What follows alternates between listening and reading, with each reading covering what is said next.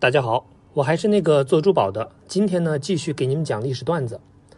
前边咱们说了，汉武帝打了一辈子仗，搞了一辈子钱，终于呢，轮到自己生命没余额了。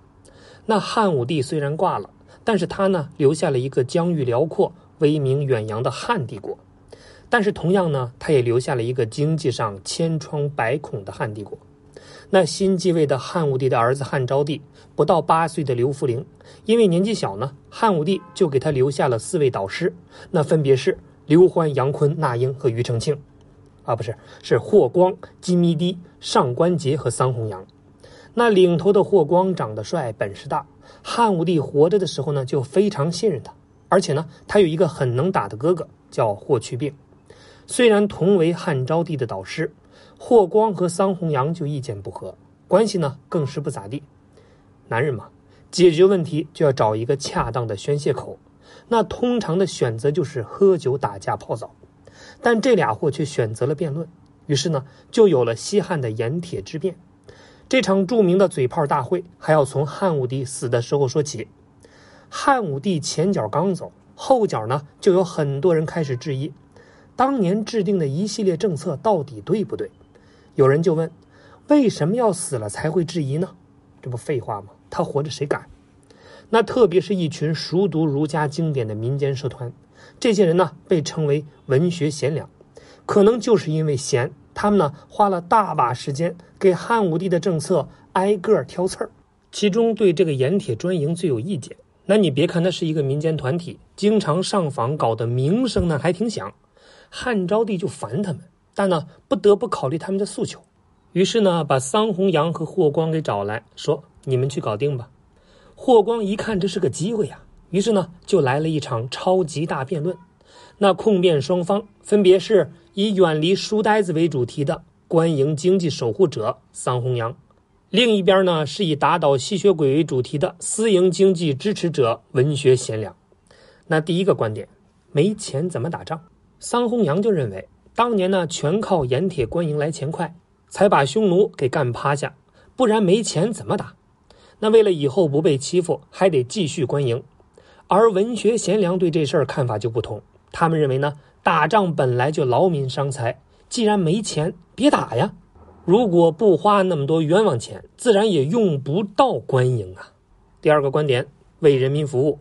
桑弘羊说，盐铁官营还有好处。就是由国家制定价格，没有中间商赚差价，老百姓就能够买到低价的东西。两块钱你买不了吃亏，两块钱你买不了上当，你啥都买不了。你个穷逼，穷逼，穷逼。而文学贤良却拿现实案例给怼过去，盐铁官营会暗地里把价格故意提高，让老百姓买单，那羊毛还是出在羊身上。原价两块，全场五十的当，我们再也不上了。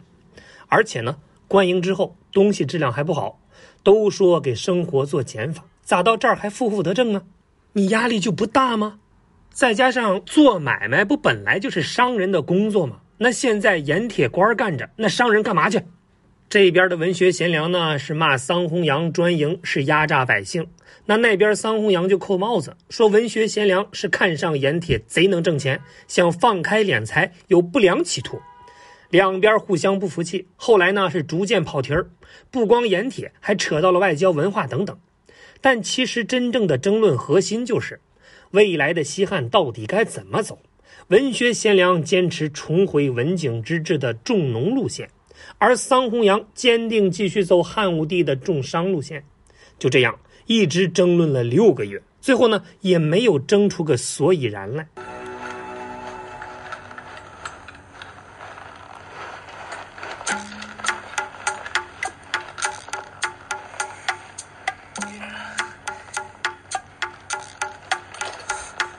都累了吧？一起换手，如何？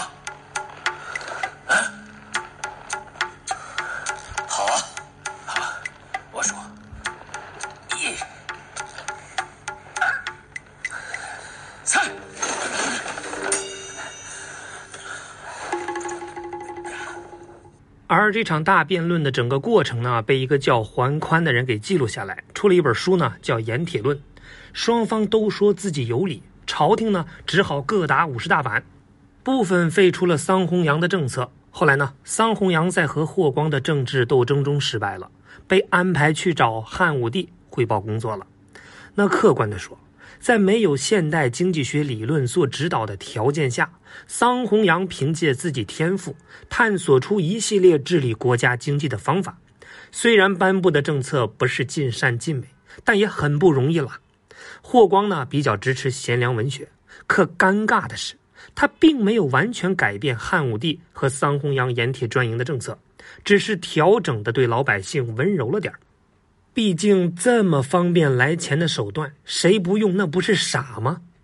那辩论虽然结束了，但盐铁这类商品到底应不应该官营，两千多年来一直是争论不休。比如呢，北宋的王安石和司马光就为这事儿还干过仗。那官营和私营各有优缺点。集中力量办大事有优势，市场竞争也有必要。这个呢，都需要根据具体的时代背景来做出调整。而西汉还在继续，直到碰上了一个喜欢不走寻常路、不按照套路出牌的人，对，就是把大汉拦腰斩断的王莽。